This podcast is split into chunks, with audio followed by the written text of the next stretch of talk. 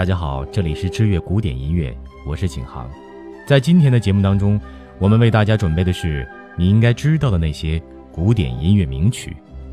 德利伯为舞剧音乐独撑一片天。法国舞剧音乐之父德利伯是19世纪后半叶强调独立制作的作曲家，他为法国舞剧音乐带来一股清泉。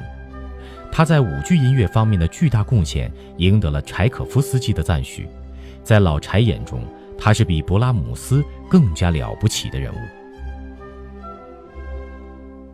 德利伯，一八三六年二月二十一日出生于法国的圣日耳曼杜巴尔，十二岁起，一八四八年进入巴黎音乐学校和唱诗班学习。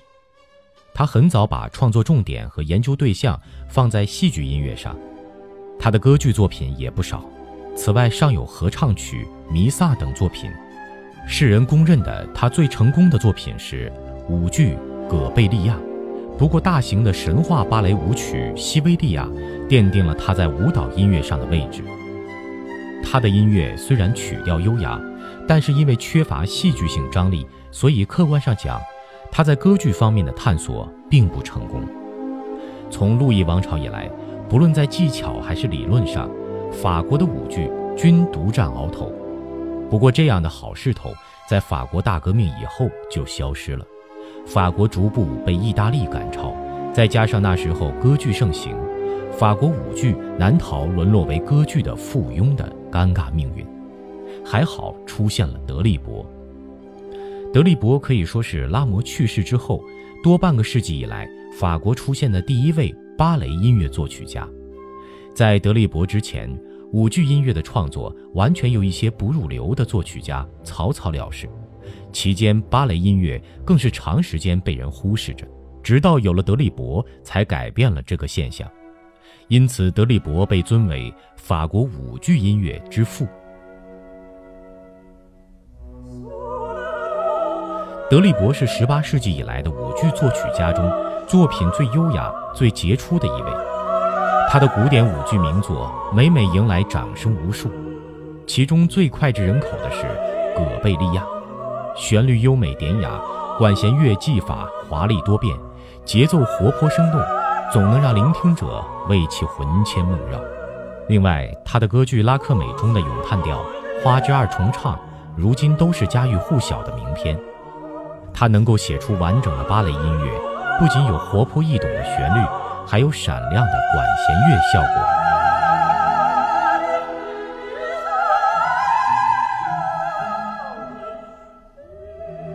德利伯在巴黎音乐学院跟随阿道夫·亚当学习作曲。1853年，他成为抒情剧院的伴奏者，十年后成了巴黎歌剧院的伴奏。1870到1880的十年间。德利伯在剧院音乐的成就相当令人倾慕，因此，在1881年，他被巴黎音乐学院聘为教授；1884年，成为法国音乐学会的会员。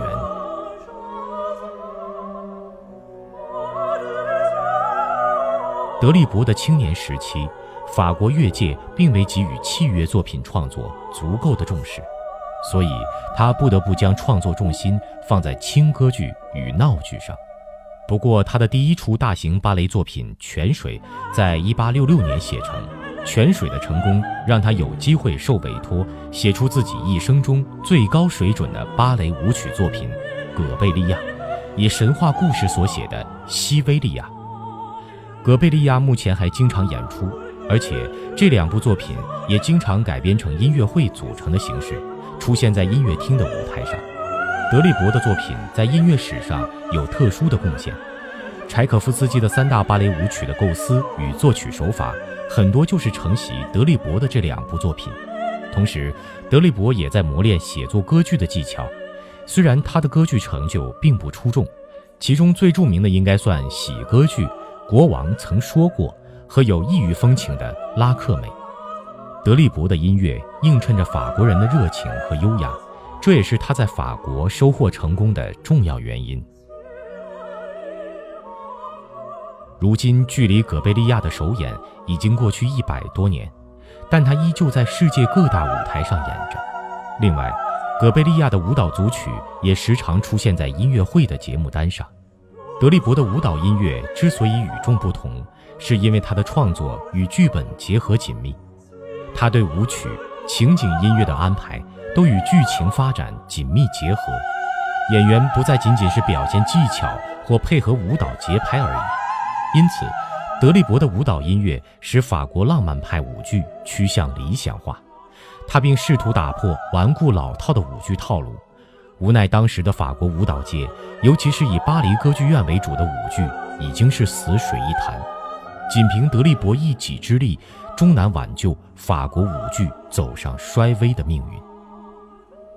不过，他的舞剧音乐深深启发了俄国的作曲家柴可夫斯基，从而创作了许多伟大的芭蕾音乐。到了二十世纪，有更多的作曲家继续将德利伯的音乐理想变成了现实，缔造出辉煌的成果。